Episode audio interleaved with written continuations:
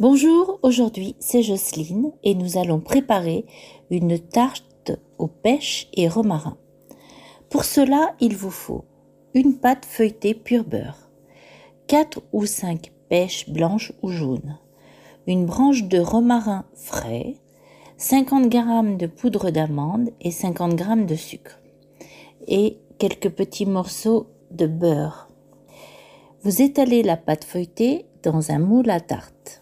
Puis, par-dessus, vous saupoudrez la poudre d'amande sur la pâte. Ensuite, vous épluchez les pêches et les coupez en tranches. Vous les répartissez sur la poudre d'amande. Vous saupoudrez du sucre sur les pêches, puis vous répartissez des morceaux de romarin. Vous mettez des petits morceaux de beurre sur les pêches, puis vous mettez au four chaud à 185 degrés pendant 40 minutes. Bon appétit